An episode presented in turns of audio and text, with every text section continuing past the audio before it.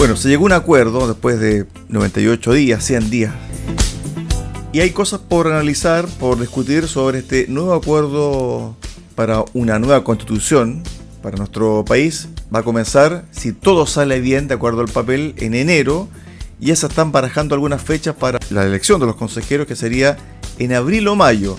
Pero este acuerdo es bueno, es lo mejor que se pudo hacer para conversar de aquello estamos con la ex ministra de Estado, Mariana Elwin. ¿Qué tal, Mariana? Bienvenida acá a Haciendo Ciudad Río Sago. Hola, gusto saludarlo. ¿Cómo están? Bien, Mariana. Bueno, saludas desde la región de los lagos y la consulta que te hacía era si este era lo mejor que se pudo haber firmado. A mí me parece que es un muy buen acuerdo. Es muy importante señalar que la mayoría de las personas eh, que votó rechazo, eh, sin embargo se había manifestado por una nueva constitución. Y la mayoría de los, de los sectores que aprobaron el rechazo eh, dijeron vamos a rechazar para tener una nueva constitución, pero una buena constitución, porque el proyecto que nos presentaron era muy insuficiente y así lo consideró la ciudadanía con un 62% de rechazo. Y también eh, se fue demostrando en, el camino, eh, en el proceso de la constituyente, que la gente empezó a echar de menos que hubiera personas que supieran y no solo representantes de grupos eh, que muchos de ellos fueron elegidos como candidatos independientes, pero que tenían una agenda muy identitaria y que quisieron imponer eh, un país de identidades distintas, muy dividido y no el bien común del país. Y la gente empezó a decir queremos expertos y hoy día las encuestas también demuestran que eh, quieren expertos.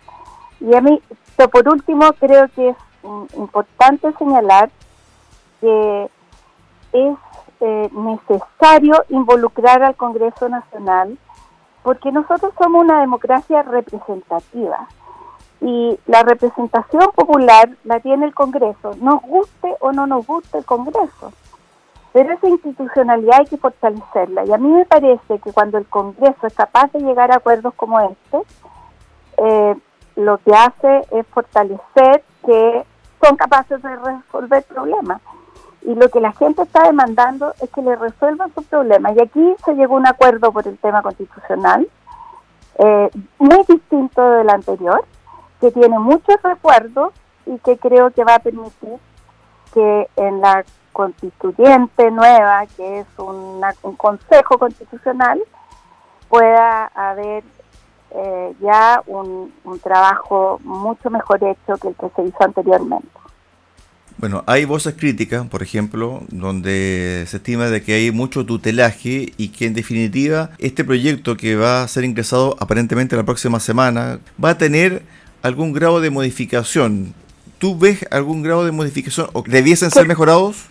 Creo que más que eh, aspectos a ser mejorados o cambiados del acuerdo, eh, tiene que especificarse algunas cosas. Por ejemplo, cómo se van a eh, elegir los expertos.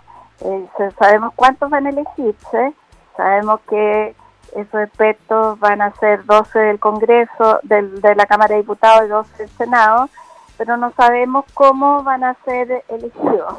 Eh, lo que yo creo que la gente no quiere es que sea un poteo de partidos, sino que más bien que el Congreso se ponga de acuerdo en una nómina de personas que le den garantía a la mayoría de los chilenos y que sea diversa en sus pensamientos, pero que puedan ser capaces de trabajar en conjunto. Eh, creo que también hay otros temas que, que tienen que aclararse, por ejemplo, en respecto a la paridad de las mujeres, porque eh, la paridad eh, se entiende como paridad de entrada y de salida, pero hay, hay un inconveniente no solo para las mujeres, sino para quienes a veces se tuvo que repetir un hombre o una mujer, pero que a veces en la, en la elección pasada hubo gente que fue elegida por, por el tema de la paridad con muy pocos votos y dejó afuera personas con muchos votos. Entonces tal vez habría que poner un, un umbral de un, de un porcentaje de votos que se requiera para poder ser eh, elegida eh, o elegido eh, respecto de la paridad. Claro, porque van a ser 50 consejeros y se va a usar la misma fórmula de elección en términos de territorio que se usa para el Senado. Por lo tanto, me imagino yo que los partidos políticos, ¿cierto?, van a usar a sus mejores cartas, sus mejores gentes para también tener mejores candidatos que pudiesen llegar a este consejo asesor. Pero, pero, ¿qué, pasa, pero ¿qué pasa con los independientes ahí? Bueno, los independientes tienen que ir en listas de partidos. Y a mí me parece que eso es muy razonable, porque usted ve lo que pasó la vez anterior. Listas de independientes, no neutrales o de independientes por el pueblo, la lista del pueblo. Al final, los independientes no responden a nadie y, lo que hacen es, eh, en definitiva, agregar eh, mucha incertidumbre incertidumbre respecto de lo que de lo que puede pasar. Entonces creo que las alianzas políticas los partidos políticos y en las alianzas que se hagan ellos pueden llevar independientes pero ya responden a esa alianza y a ese partido. No son independientes que van completamente por la libre eh, representando más bien grupos pequeños que son identitarios pero no necesariamente eh, que representen, los partidos representan, aunque, aunque se discuta eso, pero, pero tienen la obligación de buscar el bien común y no el bien de un grupo solamente. Entonces a mí me parece muy importante que los independientes vayan en listas eh, de los partidos. Estamos con Mariana Elwin, ex ministra de Estado y también integrante de Amarillos por Chile, que está en proceso de constitución como partido. Aparentemente no va, no va a alcanzar Amarillos por Chile, ¿eh? ser partido ante la elección. no, porque nosotros empezamos la, la, recolección de firmas eh, tarde para poder eh, terminar el proceso. O sea, tendríamos que haber terminado el proceso ya eh, de recolección de firmas para poder participar, porque la ley establece un plazo de 90 días, eh, entiendo que son 90 días, y si no es más, para que un partido eh, recién formado pueda, pueda participar eh, en, en, una elección de carácter nacional o regional, lo que sea, pero no se puede antes. Entonces, desgraciadamente nosotros, si, si hay algún alguna eh, presencia de amarillo, vamos a tener que eh, buscar acuerdos con algún partido o algunos partidos en las distintas regiones que puedan incorporar figuras de amarillo. Ahora bien, volviendo al acuerdo, estas bases constitucionales son 12 puntos. ¿Estás de acuerdo con estos 12 puntos? Porque es un marco muy, muy eh, estricto es, muy bueno que eso que eso se haya configurado así. Por ejemplo, que Chile podemos tener descentralización y todos queremos descentralización, pero queremos ser un solo Chile, no 11 naciones y podrían haber sido más si se hubiera aprobado la constitución anterior. La gente quiere que Chile sea un solo país, que seamos una nación, pero que podamos tener un, efectivamente una, un proceso de descentralización eh, razonable que es necesario también. Pero una cosa es descentralizar y otra cosa es crear 11 naciones distintas dentro de un país. Eso era completamente ingobernable. Eh, se, se establece eh, los símbolos nacionales, cosas bien esenciales. Pero también se establece que Chile será una democracia eh, social de derechos eh, y, pero eh, y ese concepto incluye que la participación del Estado y la participación del sector privado, cosa que no sea incompatible, que un Estado social de derecho sea incompatible con que el sector privado pueda participar también de la actividad, por ejemplo, de la, de la, construcción de carreteras, de, etcétera, o de otras actividades eh, como hoy día participa. Eh, pueden cambiarse algunas, pero tiene que garantizarse esa participación del sector privado. Mariana. Y creo, que es importante que esos resguardos se hayan tomado después de lo que pasó en la última, en la última constituyente. Eh, Mariana, hoy día el presidente Gabriel Boric usó su cuenta de Twitter para indicar lo siguiente. Rol de expertos en proceso constituyente debe ser totalmente transparente y para ello deben ser remunerados. La remuneración del servicio público es condición esencial de la democracia. Si no, solo podría ejercerlo los ricos o quienes tengan mecenas, no nos aseguraremos de aquello. A mí me parece bien, eh, creo que tiene que ser remunerado. Eh, el problema que hemos tenido es que muchos cargos han sido remunerados muy altos. Y aquí va a ser un trabajo de un tiempo acotado y tiene que ser remunerado en una manera razonable. Eh, pero si queremos que esos expertos tengan influencia, de partida los expertos van a tener que redactar un anteproyecto que va a discutir la, el Consejo Constitucional y va a tener que participar en, en, hacer el seguimiento, va a tener derecho a veto de aquello que se que, se, que, que no, no esté conforme a lo que a lo a una discusión eh, que, se ha planteado o, a la propuesta que han planteado los expertos. Y, eh, y también va a haber una comisión mixta que resuelva si hay diferencias muy grandes entre una y otra. Entonces, los expertos tienen que ser calificados, pero también debieran ser remunerados. Ahora la pregunta es, ¿quiénes son los expertos? Porque aquí se tiran nombres a la palestra, como por ejemplo expresidentes, también personas que han sido ligadas a universidades, decanos, etcétera. ¿Quiénes son los expertos? Bueno, creo que mm, hay que buscar personalidades que ojalá tengan un respeto transversal. Le puedo comentar, por ejemplo, cuando se hizo la comisión RETI, que estableció el informe que estableció la verdad sobre los fusilados y los detenidos en tiempo de la dictadura. Bueno, había gente de todos los sectores.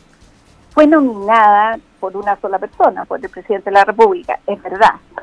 Eh, no era nominada para hacer una, una constitución, pero era nominada para establecer un tema muy complejo y esas personas le daban garantía a todo el mundo y eran personas que iban desde la derecha hasta la izquierda eh, y, de visiones distintas. Algunos habían apoyado la dictadura y otros habían estado en contra siempre de la dictadura. Entonces, hay personalidades en Chile que generan una confianza en la ciudadanía y ojalá que el Congreso busque ese tipo de personalidades.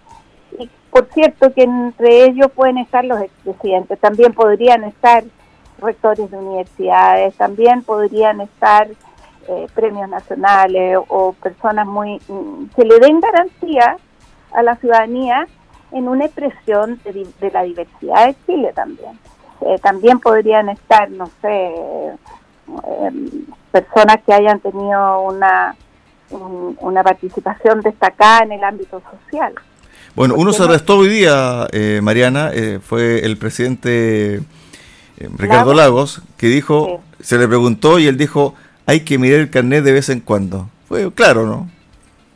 Muy bien, o sea, él, a mí me encantaría que estuviera, porque el carnet de él dice una cosa, pero biológicamente me parece que Ricardo Lagos tiene una edad mucho menor. Paréntesis con respecto a, este punto y entrando al cierre de la conversación, Mariana. Sobre el tema de la comisión Reddick, tengo entendido que los eh, integrantes trabajaron ad honorem.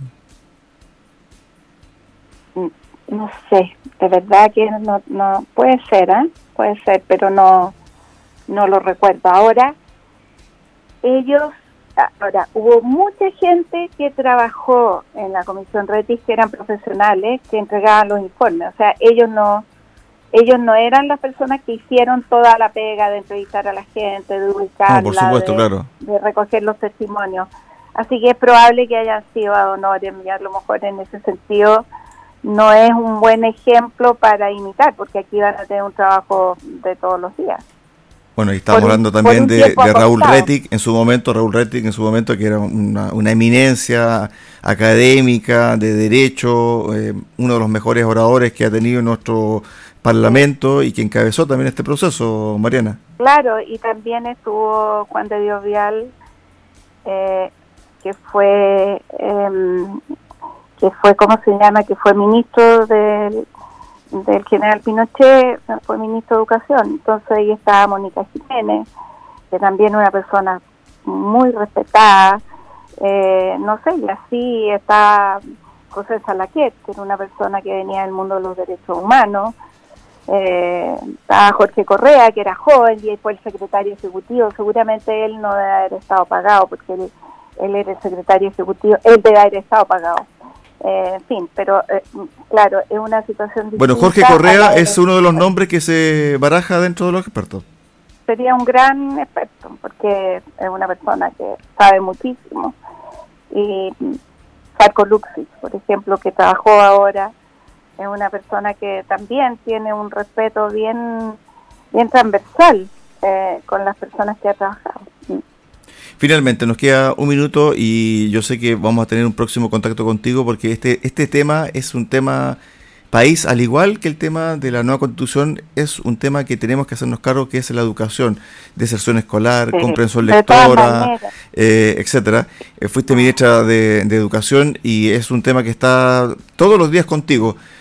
¿Cómo enfrentamos esto? Porque uno ve eh, al, ministro y no lo ve muy empoderado y no encabezando ah, una campaña diciendo, ¿sabe qué? El 2023 lo que vamos a hacer es leer y releer y para que ayudar a comprender a, los eh, escolares cómo se lee y cómo se comprende. No, esa, esa es una campaña que además es una iniciativa privada que terminó involucrando a muchos sectores y ha sido muy potente pero eso no es un programa de educación. O sea, es una campaña para fomentar la lectura en el país. Pero un programa de educación tiene que preocuparse, uno, de que haya profesores. Hoy día no tenemos, cada día hay más escasez de profesores. En pocos años más vamos a tener déficit absoluto de profesores. Ya tenemos déficit en alguna área. Después tiene que preocuparse de terminar la violencia en los establecimientos educacionales. Eh, después tiene que preocuparse de la deserción escolar, de crear eh, recursos adicionales para poder reinsertar a la cantidad de jóvenes de enseñanza media que están fuera del sistema escolar. Y esos mismos jóvenes terminan en las drogas, en la delincuencia, en fin, eh, y, y, eso está causando un daño tremendo y hasta el momento no hemos visto ninguna iniciativa en esos ámbitos. O sea, creo que eh, educación tiene que ponerse en una prioridad mucho más importante y no para, eh, como ha presentado el gobierno, terminar el CIMSE, terminar la evaluación de los profesores. Eso no es una, un, un, programa de educación. No sé, en su tiempo tuvimos la jornada escolar completa, cómo la, cómo la hacemos, en fin, el, gobierno anterior tuvo que preocuparse de la pandemia y, y, bueno, y entregar recursos a los colegios, etcétera. Y este este gobierno le toca eh, hacerse cargo de recuperar en el sistema escolar a los niños que han desertado, eh, terminar con la violencia en los establecimientos, especialmente los emblemáticos, y preocuparse muy importantemente de eh, la formación de, de nuevos profesores. Estuvimos con Mariana Elwin, ex ministra de Estado, también miembro de Amarillos por Chile, conversando acá en Haciendo Ciudad, en Radio Sacos. Gracias Mariana por estos minutos, un abrazo, buena semana. Muchas gracias, gusto saludarlo. Chao, chao.